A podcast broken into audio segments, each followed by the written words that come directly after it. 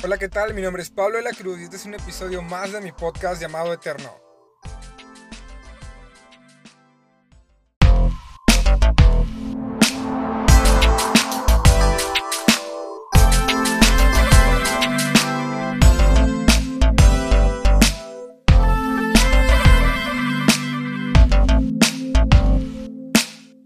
Hola, una vez más quiero darte la bienvenida a este segundo episodio si tú no has tenido la oportunidad de escuchar el primer episodio, te invito a que lo escuches. No importa en qué orden lo escuches, no tiene ningún orden cronológico, entonces puedes escucharlo en el momento que tú quieras.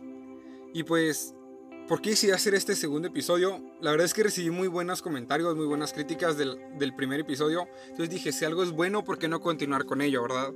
Entonces, pues aquí estamos. Y lo que quiero compartirte es algo que sin duda alguna me voló la cabeza esta semana, que se encuentra en Génesis 1. Sí, ahí donde inicia tu Biblia, allí. Dice, en el principio Dios creó los cielos y la tierra. La tierra no tenía forma y estaba vacía, y la oscuridad cubría las aguas profundas. Y el Espíritu de Dios se movía en el aire sobre la superficie de las aguas. Creo que esta no es una buena imagen que podamos ver de nuestra tierra, ¿verdad? No es algo que, que pensemos en la tierra como algo sin forma, algo que esté vacío o oscuro. Entonces sabemos que Dios lo transformó, ¿no? Pero eso lo vamos a ver más adelante. Entonces quiero que te detengas aquí y veas lo importante de esto, porque esto es algo que me encanta. Porque nosotros no tenemos un Dios que ignora lo negativo, no tenemos un Dios que ignora lo malo. No tenemos un Dios que dice, ah, mira, pues todo va bien y se queda con los brazos cruzados. Porque cuando Dios ve algo que delante suyo, que necesita un cambio o que tiene un problema, Dios no lo piensa dos veces en, solucionarlo. Pero muchas veces como iglesia se nos olvida que tal como Dios es, así debemos de ser nosotros. Tenemos como costumbre ignorar ciertas partes de nuestra vida que quizás necesitan un cambio. Creemos que todo va bien en nuestras vidas, pero hay cosas que quizás pasamos por alto y cuando tratamos de solucionarlo ya es demasiado tarde porque todos estos problemas, todas estas situaciones se nos han acumulado y ahora está todo destrozado porque se nos hizo un completo caos en nuestras vidas. Pero si aprendiéramos a decir como Dios dice, ¿sabes qué? Esto está desordenado, esto está vacío, esto no tiene luz, pero puedo solucionarlo. Quizás muchas veces hemos llegado a ocultar nuestros problemas o a confrontarlos y similar que todo está bien, pero por miedo a fracasar. Pero déjame animarte en que tu problema es una oportunidad para ver la gloria de Dios y una oportunidad de ver milagros suceder. Estos días son momentos en los cuales debemos de confrontar nuestra realidad. No la ignoremos, porque solamente de esta manera podrás ver cómo Dios puede cambiarla. Esto nos lleva al primer punto. Dice, Dios prevalece aun cuando parece que no hay nada. Entonces, si vimos que nosotros fuimos creados a la imagen y semejanza de Dios, entonces esto puede decir algo así. Dios y su iglesia prevalecen aun cuando parece que no hay nada. Esto nos involucra a ti y a mí. Me encanta esto porque la palabra dice que todo estaba vacío y Dios no dijo, ah mira, pues aquí está todo vacío, no hay nada, entonces pues me voy, ¿a qué me quedo? No, sino que Él decidió permanecer donde estaba vacío, llenarlo. En tu relación con Dios, en tu oración, en los aspectos de tu vida, tu trabajo, tu escuela, tus amigos, tu familia, ¿qué áreas están vacías? Dios puede llenarlas y es literal, no te lo digo por broma. Deja que Dios sea quien llene estas áreas de tu vida y no solo lo llenará de algo bueno, sino que algo bueno en gran manera.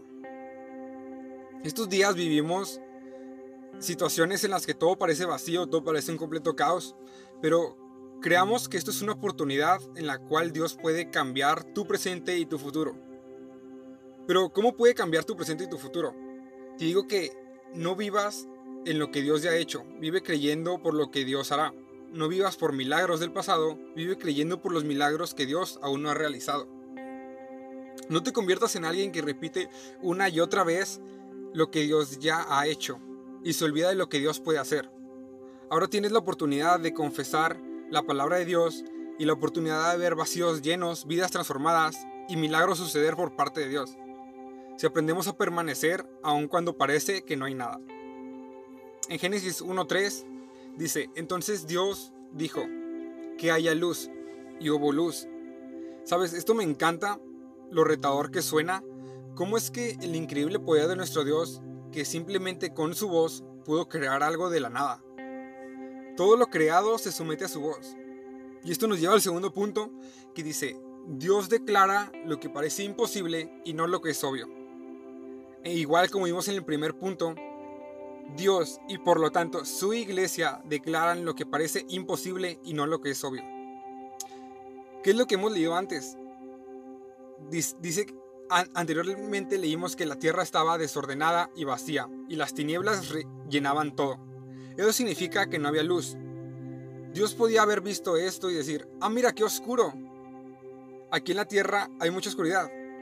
Pero Dios no hace esto, ¿verdad? Dios no repite lo obvio. Dios ve una situación que está en caos y no mira lo que es, sino lo que puede llegar a ser. Dios dijo esto, puede ser luz. Y como Dios es, así su pueblo, así su pueblo, porque somos creados a su imagen y semejanza. Entonces, en estos días, en medio de caos, en medio de situaciones y áreas de tu vida que quizás estén vacías, ¿Por qué nos atrevemos a declarar lo que Dios puede ser y no, y no lo que ya es, no lo que es obvio? Sabes, este tiempo que pasamos más días en casa, ¿por qué no verlos como una oportunidad para hablar con Dios? Pero en lugar de repetir nuestros problemas, nuestros vacíos, nuestras dificultades, ¿por qué no declaramos en lo que pueden llegar a transformarse? O lo que Dios puede hacer. No te digo que ignores lo malo, porque hemos aprendido que Dios no, no omite lo malo, pero creamos en lo que Dios hará.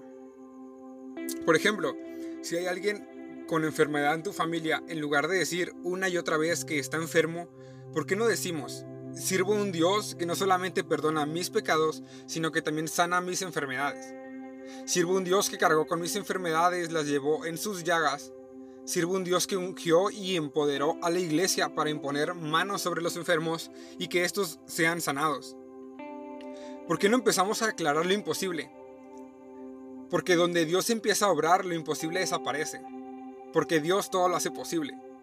Donde tú piensas que no puedes hacer nada más, ahí está nuestro Dios. Entonces, ¿qué es lo que vas a declarar sobre tu vida, sobre tu familia, sobre tus amigos? ¿Vas a declarar algo que es obvio o vas a declarar algo que puede llegar a ser?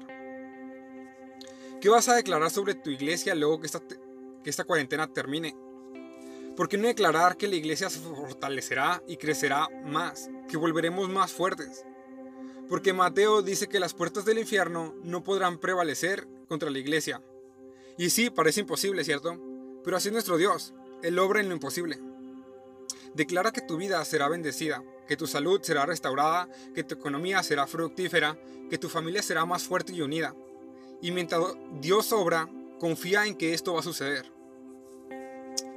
Ahora quiero decirte algo. Dios hizo el proceso de la creación a su tiempo. Todo lo hizo a su tiempo, en un tiempo perfecto. Y podemos leerlo muy fácil. En la, en la Biblia está escrito como el primer día, segundo día, tercer día, cuarto día, etc. Pasó tiempo para que todo tuviera forma y sentido, ¿no? Ahora te digo a ti, ¿aprenderás a esperar aun cuando tus declaraciones no funcionan? ¿Vas a adorar y alabar aún en medio de tu enfermedad? ¿Vas a continuar siendo fiel a Dios en medio de tus crisis? Yo no sé las cosas que son novias en tu vida, pero sé lo que es obvio en, la mía. Y sé que nos va a costar esperar y declarar lo que pueden llegar a ser. Pero ahora tenemos una oportunidad de confiar en las promesas de Dios. Esto nos lleva al tercer punto que se encuentra en Génesis 2.7. Dice, luego el Señor Dios formó al hombre del polvo de la tierra, sopló aliento de vida en la nariz del hombre y el hombre se convirtió en un ser viviente.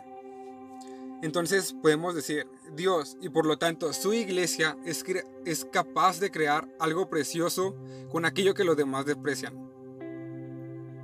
Lo, ¿Qué es lo que es más común en nuestra tierra? Algo que, que no nos gusta que esté en nuestras casas, en nuestro carro, en los objetos, en nuestro celular, en nuestro teclado, en el escritorio. En todas las áreas podemos encontrar algo que nosotros aborrecemos. Sí, es eso, el polvo, me encanta que Génesis dice que Dios creó al hombre del polvo de la tierra.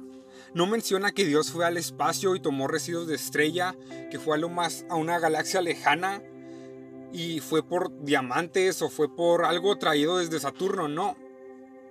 Nada de eso. Dios tomó aquello que todos tenemos bajo nuestros pies, algo que todos nosotros despreciamos, y de eso Dios hizo algo maravilloso. Ahora te pregunto, ¿qué es lo que tienes bajo tus pies? Creo que muchas veces estamos esperando en nuestras vidas a que lleguen esas sustancias espaciales, esos diamantes de Saturno, ¿verdad? Para poder crear algo.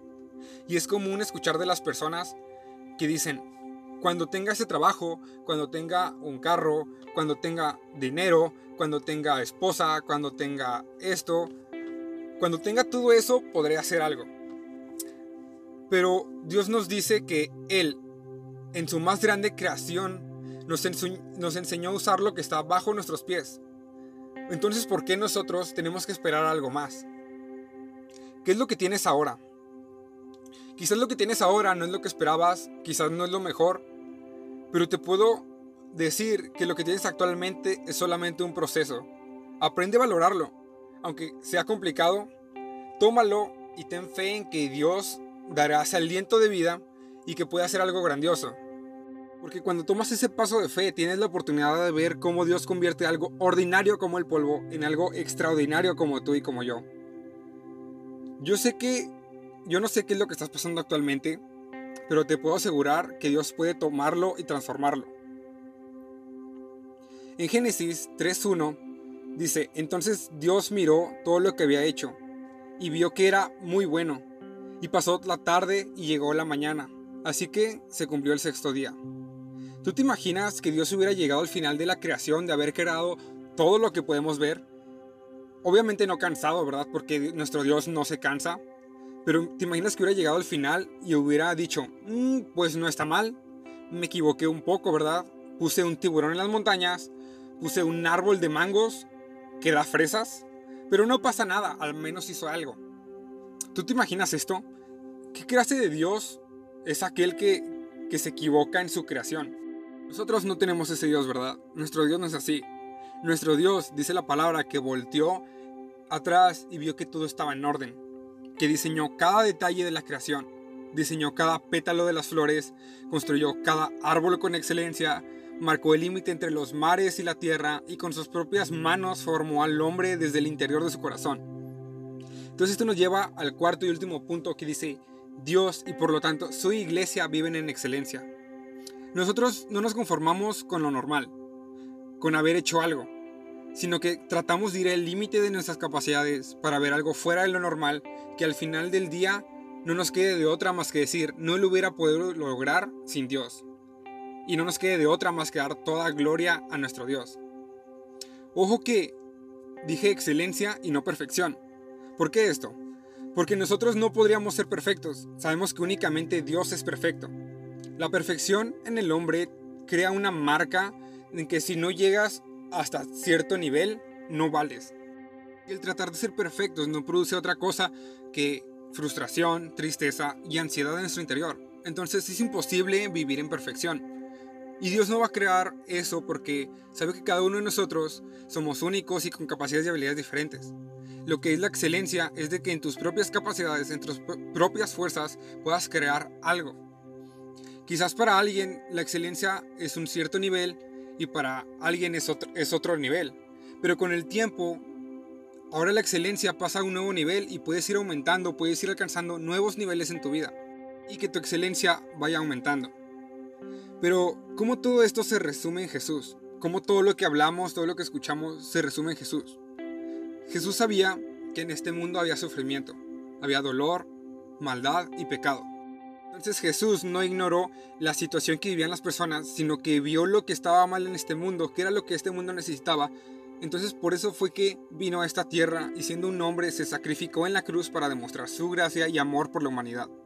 Y sabes, Jesús tuvo miedo, Jesús sintió tristeza, pero sabía que él vencería este mundo y toda su maldad, trayendo esperanza, amor y salvación.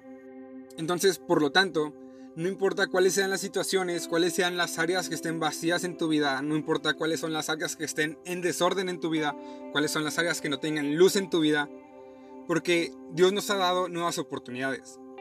Jesús al morir en esa cruz te ha dado nuevas oportunidades en tu vida. Ahora te pregunto, ¿cómo es que quieres vivir tu vida? Si Jesús murió por ti y por mí dándonos oportunidades, ¿cómo quieres vivir tu vida? Te reto a que vivas tu vida creyendo que lo mejor está por venir. Que nuestro Dios aún tiene milagros por hacer, promesas por cumplir, vidas por transformar, enfermos por sanar, y todas estas situaciones tienen segundas oportunidades. Para terminar, quiero decirte esto. Hoy quiero retarte a, que vivas creyendo que tus situaciones, tus problemas y tu vida son una oportunidad para que la excelencia y la gloria de Dios sea mostrada. Y que podamos ver cómo el poder de Dios puede transformar algo malo en bueno, lo muerto en vida eterna y con ello puedas inspirar a los demás. Porque muchas veces no nos podemos dar cuenta que nuestra vida es el único reflejo que las demás personas puedan tener de poder conocer a Jesús. Que nuestra vida pueda ser esa segunda oportunidad para las demás personas. Que nuestro testimonio, que cuente nuestra vida, pueda traer salvación y esperanza a las demás personas. Porque sabemos que el cambio no viene en nosotros, sino viene por lo que Jesús ya ha hecho en nosotros. Sabemos que nuestro Dios no es un Dios que se equivoca en su creación, no es un Dios que ignora lo malo en su creación, sino que donde ve algo malo, él no tiene ningún problema en ir a transformarlo. Titulé este mensaje como Tu oportunidad, porque sabemos que cualquier área de nuestra vida, cualquier situación o cualquier problema que tengamos en nuestras vidas, Dios puede usarlo como una oportunidad para poder transformarte a ti y por medio de tu vida poder transformar a las demás personas. Y pues esto ha sido todo. Si este podcast ha sido de bendición para ti, si te ha traído esperanza, si ha traído algo nuevo en tu vida, ¿por qué no compartirlo a las demás personas? ¿Por qué no compartirlo a tus amigos, a tus familiares y que todos puedan escucharlo? Te invito a que le des al botón de suscribirse para que puedas recibir cada uno de los mensajes cuando recién sean subidos. Y pues eso ha sido todo. Nos vemos la próxima.